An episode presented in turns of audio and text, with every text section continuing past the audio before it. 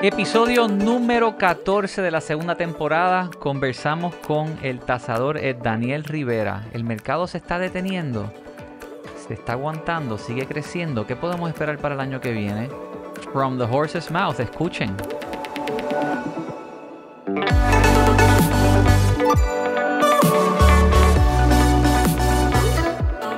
Bienvenidos al episodio número 14 de la segunda temporada. Se extiende esta temporada. Buenos invitados, se pone interesante. Nos acompaña, popular. como siempre, Fernando Rodríguez Saludos. y Coral Buré. Hola.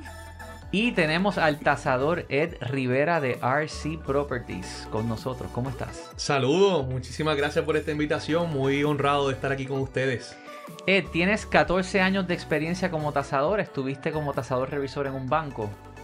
Vamos a empezar desde el principio. ¿En qué año es que comienza tu trayectoria como profesional en la tasación? Pues mira, ¿quién diría? Ya llevamos 14 años, empecé en el 2008 cuando cogí mi ¡Ah! primer curso. Empezaste en el En el eh, boom. eh, eh, empezaste en el infierno. Así es, pues eso es lo que yo siempre digo, decía, ¿quién diría que mi carrera siempre empezó en un mercado declining? Este, para que ustedes sepan, esta es mi primera vez en la industria que estoy en un mercado que ya no está declining o estuvo en algún momento, que eso lo podemos hablar más adelante. Exacto. Dicen que ya no está declining. Pues yo toda mi carrera he visto mercado bajando y ahora es que estoy viendo algo diferente en mi carrera profesional. Wow. Wow. O sea que ahí, ahí empezaste con una, una buena perspectiva. Sí, bueno, es lo que yo conocía. Todo el mundo dice, no, los bienes raíces suben y bajan. Y yo, yo lo que veo es que bajan. en mi caso. Y ahora pues tenemos otra perspectiva, obviamente, ¿verdad? Luego de años y experiencia y cosas, pues la cosa ha cambiado. Interesante. Pues vamos a hablar un poco. Comienzas especializado trabajando con un banco en el 2008. Eh, nosotros comenzamos, estuvimos dos años, este, es más, tuve cinco años como asistente en una oficina, educándonos y demás. Eh, ya creo que para el 2013 más o menos eh, entramos a un banco, uno de los ban- bancos más grandes en Puerto Rico, este, como tasador revisor, o sea, tasador, pero ahí lo que hacíamos era la función de revisar este, que los trabajos estuvieran hechos de acuerdo con los códigos de ética, que todo estuviera correcto, y ahí estuvimos por alrededor de cinco años. Ok. ¿Trabajaste casos de propiedades reposeídas? ¿Algún tipo de short sale? O sea, ¿veías valores previos, hipotecas que entonces estaban underwater? O sea, eh, la experiencia que estuviste viendo en, este, en esa época era depresión. Correcto. Inclusive todo lo que nosotros vimos no solamente eran este, los mitigation, muchos de los mitigation, la gente para no perder sus propiedades.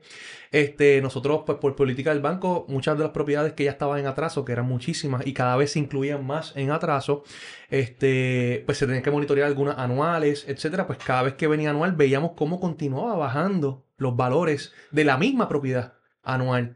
En adición también había otra cosa durante, que se llama ¿Durante qué periodo fue eso en particular? Que, que bajaban. que experimentaste eso cuando revisabas las tasaciones. Anual, Do- anual, por ejemplo. Ajá. Pero en- entre los años 2010 2015. No, 2013 fue que yo comencé. De 2013 al 2017, 18, 19 más o menos.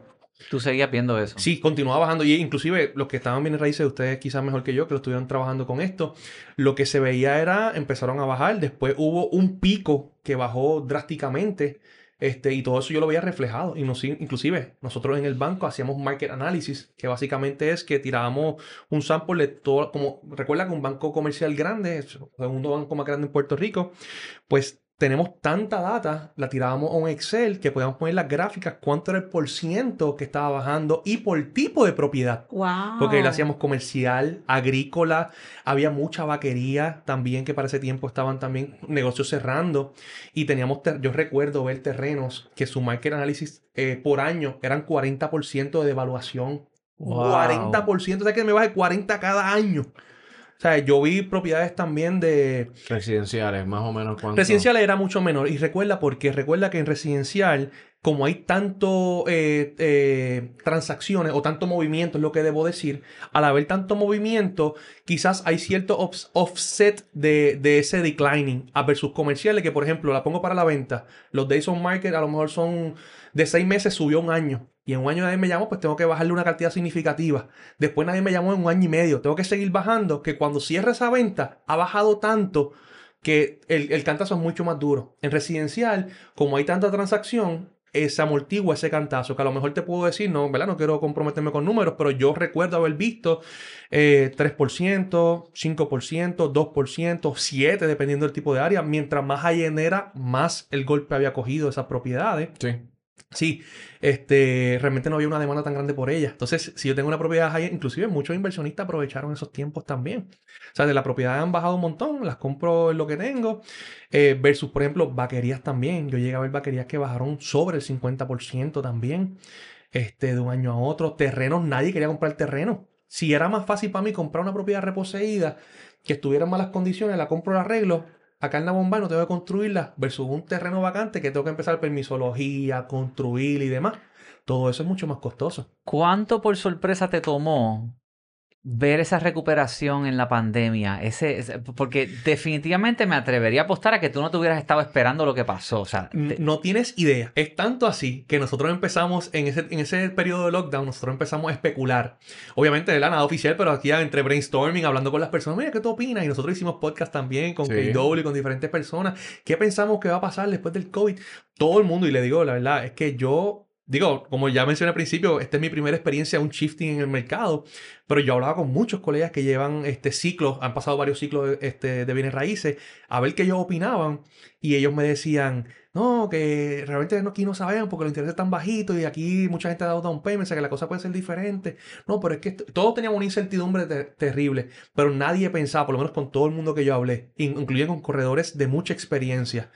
Nadie pensaba que iba a repuntar como repuntó. Pero la verdad es que yo pienso que si no hubiese tenido el incentivo económico que tuvimos, no hubiese sido lo mismo. O sea, tanto dinero corriendo en, en la calle es lo que ha hecho, ¿verdad? Bueno, que se pueda mover. unos esteroides. Es lo que llevo diciendo en los dos seasons. Eh, esteroides en- metidos en la economía. Eso es todo. Punto. Y además la pandemia, el lockdown, tres meses, Recuerda que todo corre. nos, nos replanteamos. lo estamos pagando cómo- ahora en la inflación. Pero mira, mira lo que pasa. La gente piensa no, que no es ingreso. Es que no es lo mismo. Porque, por ejemplo, si yo tengo un dinero y puedo comprar algo, qué sé yo, vamos a asumir que me compré un Ford Track o comprar algo que a lo mejor no es necesidad como tal. Eso es un negocio que yo estoy moviendo. El dueño de ese negocio que va a hacer, comprarse otra cosa. Y, o sea, como quiera, sigue moviendo la economía indirectamente. Y muchos de ellos, pues mira, viene raíces, pongo un local más grande, vamos a alquilar, a expandir la operación, vamos a comprar otra casa. Cuando viene a ver, como quiera, termina de una forma u otra en bienes raíces, ya sean comerciales O, o, residenciales. o propiedades de inversión haciendo Airbnb. Sin embargo, fíjate, Coral, es- es bueno, es que estoy pensando. Sin embargo, eh, eh, me gustó la pregunta que le hiciste. ¿Tú te lo esperabas? O sea, ¿te esperabas ver lo que, lo que se ha visto en estos últimos par de No. años? No. Eh, y es evidente, o sea, es evidente. O sea, si uno lo ve una, si lo ponen en una gráfica, eso es una. Sin embargo, yo veo eh, y se comenta las tasaciones, sobre todo las residenciales, no están, ref- es como que no van a la par con el crecimiento de mercado. Y, Y han habido expresiones, gente ha dicho, los tasadores son arqueólogos. Eso no lo dije yo, no fui yo. No fui yo. No, pues, Eh, yo lo escuché, pero no lo dije. Yo quisiera- Entonces, a- a No, no, pero no, no, o sea, la, la reflexión es esa, como que bueno, pues entonces, eh, ¿por qué? Porque esa es la pregunta que, que- que muchos Ujú. corredores, muchos colegas se hacen, pero ¿cómo es posible? A mí me pasó hace poco, y yo lo comenté en el podcast en uno de los episodios en Río Mar, eh, o sea, se- se- la valoraron, pero fue de más, o sea, yo, óyeme, yo sigo la data, yo soy bien estudiosa y bien organizada, pero no, o sea, no refleja la realidad. Y yo puedo entender una tasación conservadora, etcétera, pero ¿A qué te- tú te refieres con, con no refleja la realidad? la realidad La del mercado. La demanda. La- no, la realidad del mercado. Yo, yo miro ventas, yo miro data de ventas y yo digo, bueno, ok, yo sé que esto es un range, esto no es un número específico, pero ¿sabes? si tú tienes cinco ventas, seis ventas, todas en determinado range y la tasación llega por acá abajo, Wow. pues, ¿dónde, es- dónde? La reali- para mí la realidad es lo que ha sucedido. Lo que, lo que, lo que realmente el lo que pasó en el mercado, ¿no? Lo que, lo que el mercado dice. Entonces, pues muchas de las preguntas que se hacen en los corredores, y todavía lo veo y lo escucho, eh, a, mí a mí me pasó esa única vez, eh, bien así marcadamente, pero ¿por qué? ¿A qué se debe eso? Si, si, si todos estamos de acuerdo que el mercado dio un, dio un salto importante. Pues mira, varias cosas. Primero, gracias por esa, esa pregunta. Segundo, conozco de tu, pues como yo consumo el podcast, conozco del Excel, que lleva el día todo el pie cuadrado, eso me enteré, tú sabes. Ajá, de que- muy bien. Sé que eres muy estudiosa del mercado. Pero mira, es, es una pregunta que voy a tratar de diluirla este, para que podamos entender, porque lo, lo más importante es entender cuál es la función de un tasador. Pues decir contra, a lo mejor es que estoy esperando algo y eso no es el trabajo de él o cómo es que se supone que sea el trabajo. Eh, yo siempre digo, el tasador lo que hace es analiza el pasado, trata de interpretar lo que está pasando en el presente y trata de pronosticar el futuro. Eso es básicamente lo que yo entiendo que hace un tasador. ¿Qué es lo que pasa? En ese caso en particular, si hay un patrón, vamos a poner, porque estamos hablando aquí de, no estoy hablando de Río Mar, vamos a hablar de otro sitio, de otro sitio. Para propósito de este ejemplo, si yo tengo 10 ventas y de las 10 ventas, este, 8 de las 10 tienen un rango de 595 a 700 mil, un rango. Quiere decir, tengo una en un millón y tengo una en 200 mil. Los outliers. Exactamente. O sea, lo correcto sería verificar entonces, primero, por qué estas se vendieron tan bajitas y tan altas, para saber por qué la estoy descartando. No descartarla así porque sí. Eso es lo primero. Responsablemente hay que ver por qué la estoy descartando. Segundo, el tasador tiene que analizar cuál es la diferencia entre esas que están ahí. ¿Por qué alguien pagó 700 y por qué alguien pagó 580? ¿Cuál es? Ah, pues que este está más cerca de la playa. Ah, que tiene una vista panorámica. Ah, que a lo mejor es por piso. O sea, ya hay que entrar el tasador, analizar cuál es la diferencia. Eh, eso es una de ellas. Lo otro es que yo personalmente le doy mucho, eh, mucho peso en estos momentos a la fecha de la transacción. Claro. Le voy a explicar por qué. Precisamente en un complejo, estoy valorando en estos momentos una propiedad que tengo siete transacciones dentro del mismo complejo, que inclusive se las puse al cliente las siete en el, en el reporte porque sé por dónde venía la cosa. El cliente me dice, no, que aquí se vendió una en 650 mil. Fantástico, no hay ningún problema, envíame la información. Me envió la información, yo conseguí la escritura y todo. En efecto, fue una venta cash. No hay ningún problema con eso y lo quiero dejar aquí en récord. Las ventas cash pueden ser comparables. Y si quieren, lo explicamos por qué yo no tengo ningún problema con utilizar una venta cash en un informe. Al igual que una venta real y lo demás. Porque toda transacción, la única, la única diferencia ha sido cómo se pagó el dinero, los fondos, cómo se desembolsaron los fondos. De ahí en fuera sigue habiendo sido un acuerdo de mercado. Dos personas estuvieron de acuerdo, estuvo expuesta en el mercado.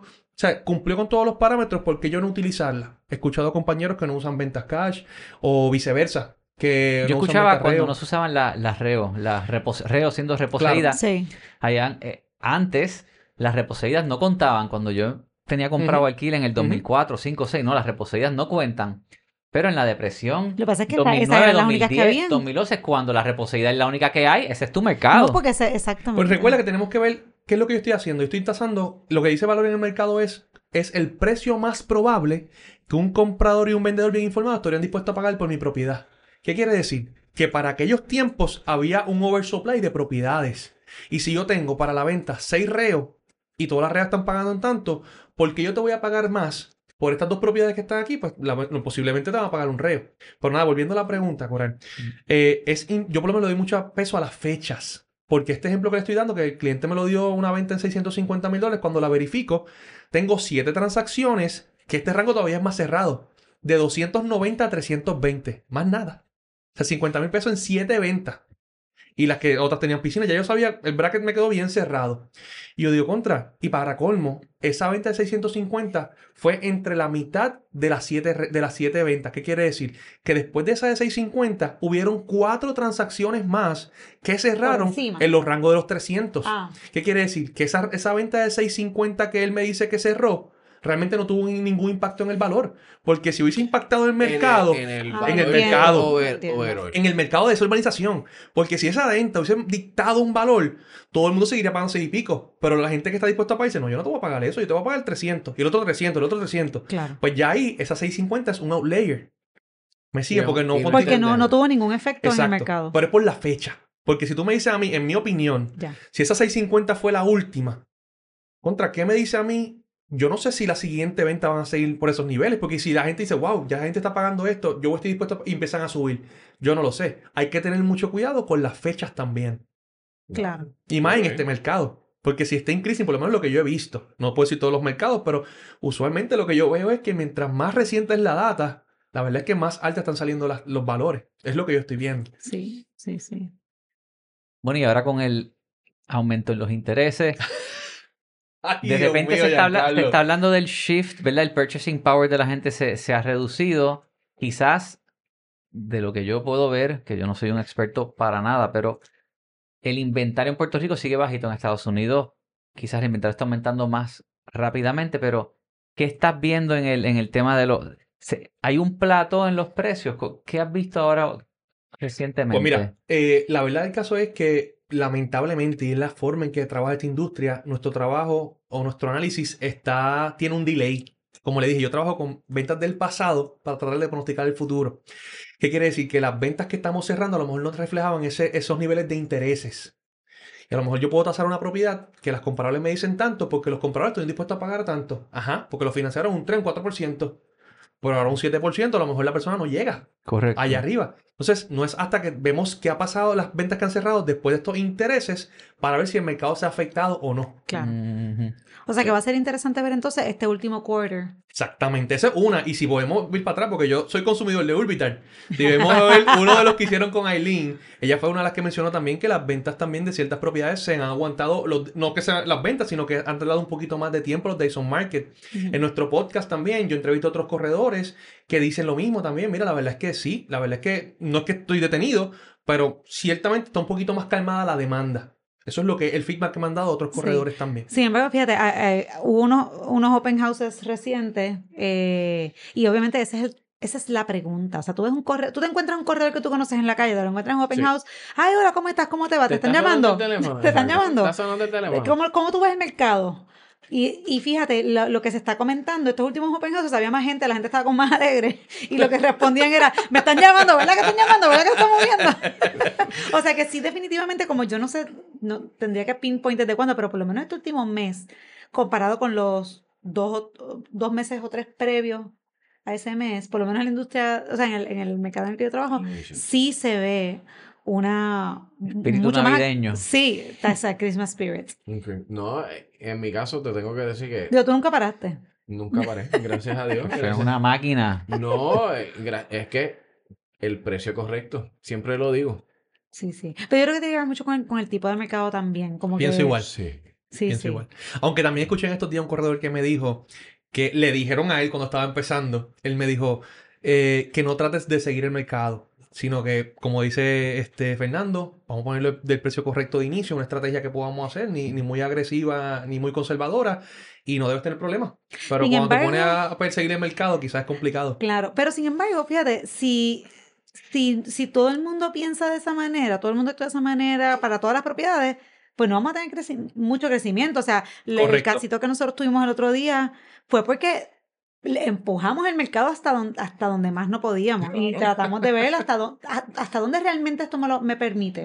O sea, nos salimos de ese comfort zone. Digo, pero eh, lo empujamos, pero no fue tampoco ese, como siempre alguien dice, y si aparece un loco que Ah, me no, quiera no, dar no, no, tanto no. dinero por la propiedad. No, Pero ahí también había una data. No- Tú tenías una, una venta de pie cuadrado, creo que había escuchado que había Sí. salido, o sea, que había Sí, una sí. data y, también. y teníamos una propiedad que Claro. en efecto era la, Un- más, sí. la más Sí, hay, impresionante. unos, hay unos elementos que se tienen que dar para lograr esa, esa, esa. Sí, porque eso no va, eso no va a ocurrir del, Sí. del aire. No, claro.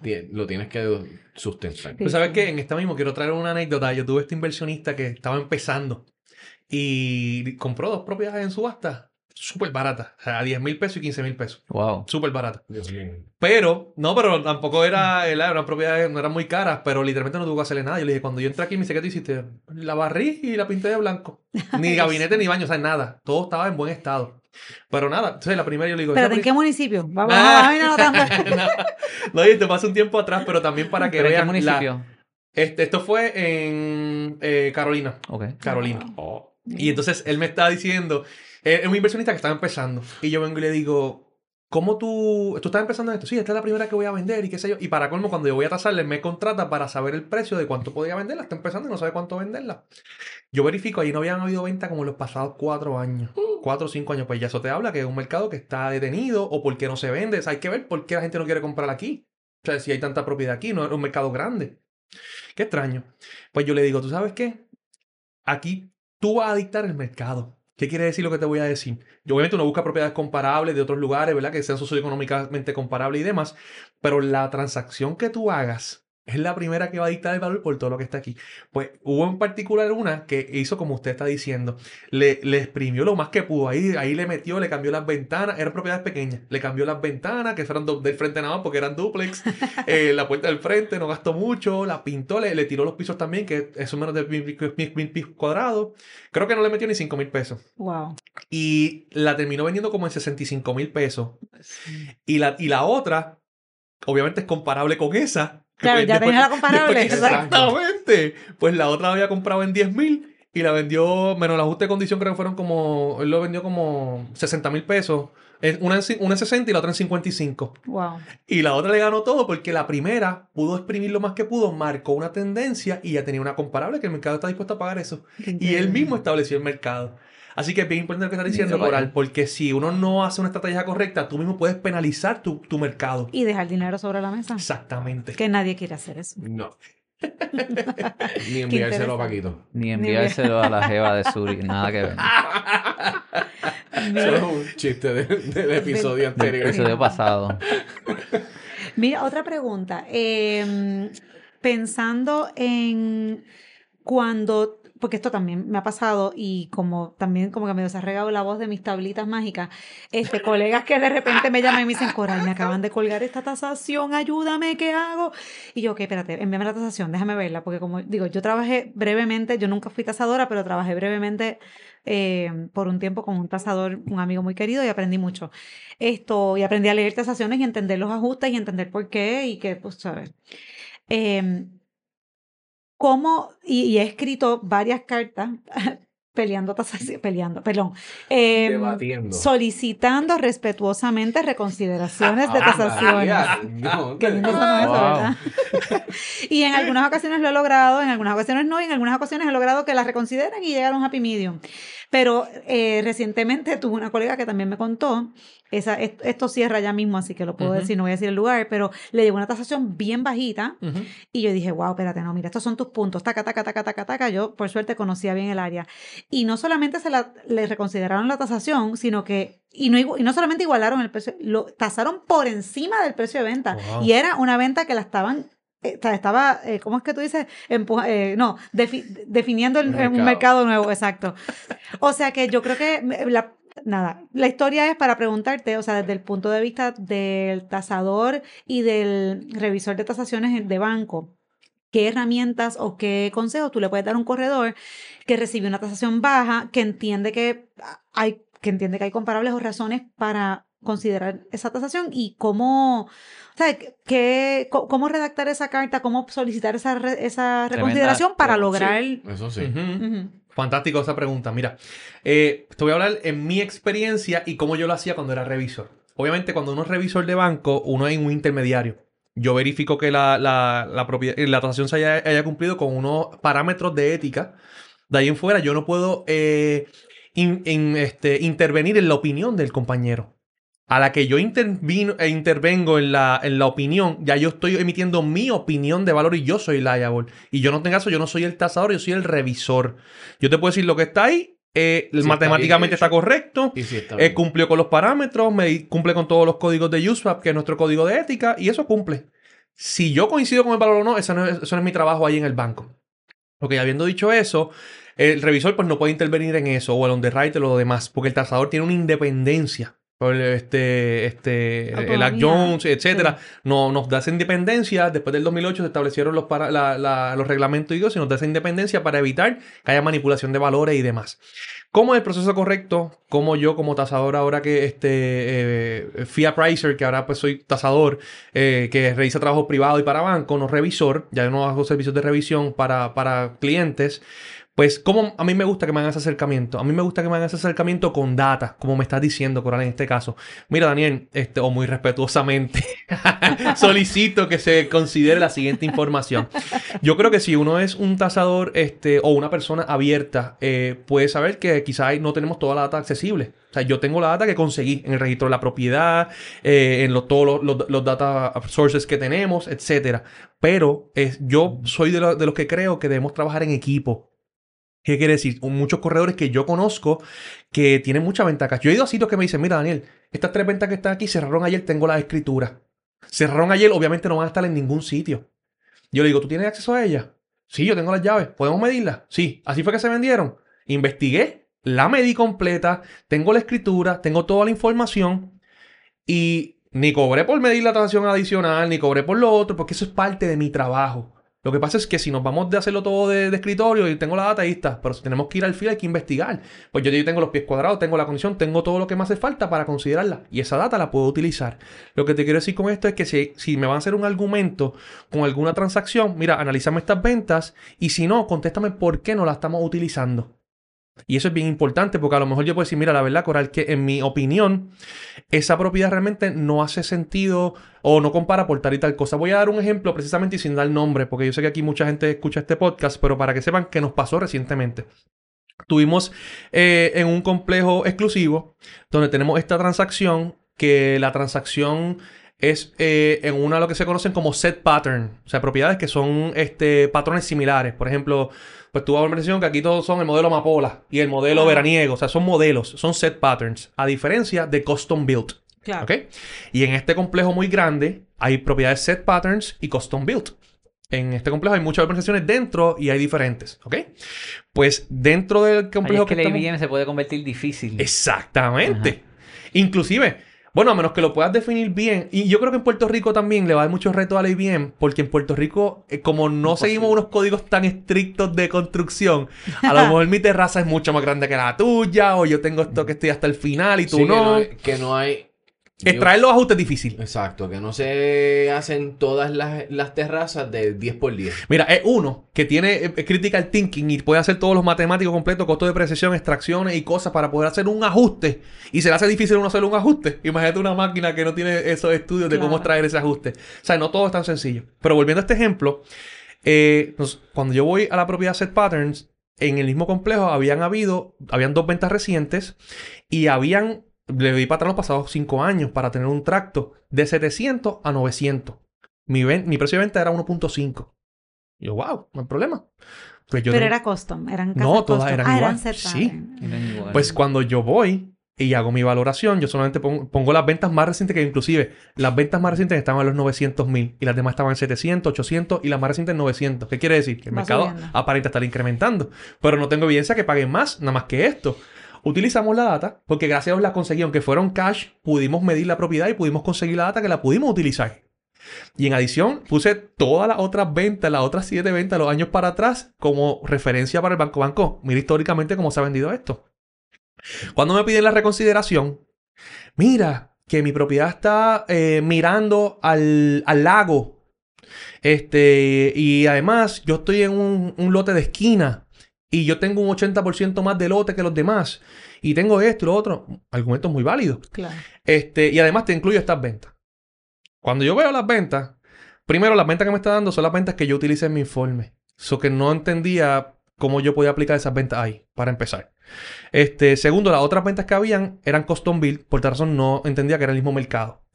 ¿Qué fue lo que yo hice? Para probar mi punto. Porque él tiene un punto, pero como yo lo puedo probar que eso no es cierto. Pues yo fui históricamente para atrás, cuando toda su hilera de casas se vendieron, y verí los precios que se vendieron históricamente con las otras que no estaban mirando el lago. Y vi que se vendieron igual. Y Mm. todas las que eran corner lots se vendieron igual. Pues el mercado históricamente no ha reconocido que miren al lago ni que sean corner lots. Sí, que no le dio una prima a, a esos dos Que ahí no criterios. había un- Exacto, la persona puede pensar que sí hay un premium, pero yo tengo que tener un fundamento donde sacarlo. No puedo Claro. decir, mira, eh, el corredor me dice que tengo un 80% más, es un ajuste. O sea, no porque sí, o sea, tengo que tener una base donde sacarlo. Claro. O sea que la verdad es que, resumiendo la pregunta, si me van a hacer una pregunta a mí, yo prefiero que me la den con data, o si no, yo hago mi investigación, pero con mucho gusto se puede analizar. O sea, y si hay algo que yo no vi, porque el corredor conoce ese mercado mejor que yo, a lo mejor, pues contra, hay unas ventas que yo no conocía y yo lo puedo utilizar. Sea que es importante estar abierto y trabajar de la mano para el beneficio del bien raíz, porque tampoco queremos inflar lo que esté en un momento que esté inaccesible el, el mercado. Claro, claro. No, y tampoco inducir al cliente o al banco error. Mira, un punto importante, Giancarlo, que yo lo escuché también en otro de los podcasts que estaban con Aileen, y es que, y yo estoy viviendo ahora mismito, es que una de, las de las eh, ventas que estamos teniendo ahora ya están siendo influenciadas por las tasaciones que se vendieron infladas. O sea, no infladas, sino que se vendieron mucho más altas, las ventas cash ya fueron tanto que ya el mercado llega a un valor que está actualmente que no estamos viendo compradores que estén dispuestos a pagarlo a eso por los intereses que están. Claro. Y eso también es un reto que estamos enfrentando ahora mismo. También. Hace poco salió una noticia sobre Zillow, que ellos tenían con Sestimet, esta herramienta que, que ayudaba a, a estimar precios de propiedades, y ellos empezaron un servicio de comprar carteras para flipear. Y ellos tuvieron un write-off de 400 millones de dólares. Zillow perdió 400 millones en su división de Sestimet de Flipping Homes y la cerraron. ¿A qué voy con esto? Nosotros con Urbital, a mí mucha gente me pregunta, ah, Urbital es como un silo. Mira, sí, no. Urbital es una herramienta de móvil para ayudarte a ti a llegar a tener los precios aproximados de propiedades que se han vendido en la urbanización o en la zona donde tú estás y lo que hay disponible en el mercado para que tengas esa información y de ahí puedes encontrar servicios de corredores profesionales que recomendamos y también pues de tasadores. Eso es todo. Perfecto. Fantástico. No, a mí me parece fantástico y quiero decirlo aquí públicamente. A mí me parece muy interesante y te quiero felicitar por la, por la iniciativa que hiciste de hacer una aplicación como esta. Esto es innovador. Yo no había visto algo como esto, ¿verdad? De, de lo que he escuchado, porque como le dije, yo tengo que decirlo aquí, yo tengo Android, todavía no estoy al día con Eh, esto. Llevo seis meses diciendo que viene la versión en Android. Mira, y no la acabo de sacar por diferentes razones. Y me tiro al medio aquí a decir que finalice el año y no está lista la de Android. Está para enero por unos upgrades que estamos haciendo que se salen en la de iPhone y de ahí vamos. Pero para cerrar este episodio, el que te quiera contactar, rcpropertiespr.com. Correcto. Ed Rivera, tasador, lo pueden llamar al 787-362-0590 y estaremos también refiriéndote oportunidades de personas interesadas en tasar. Gracias. Estamos para servirle. Gracias a ustedes por la oportunidad. Gracias. Salud. Llévatelo, Wilton.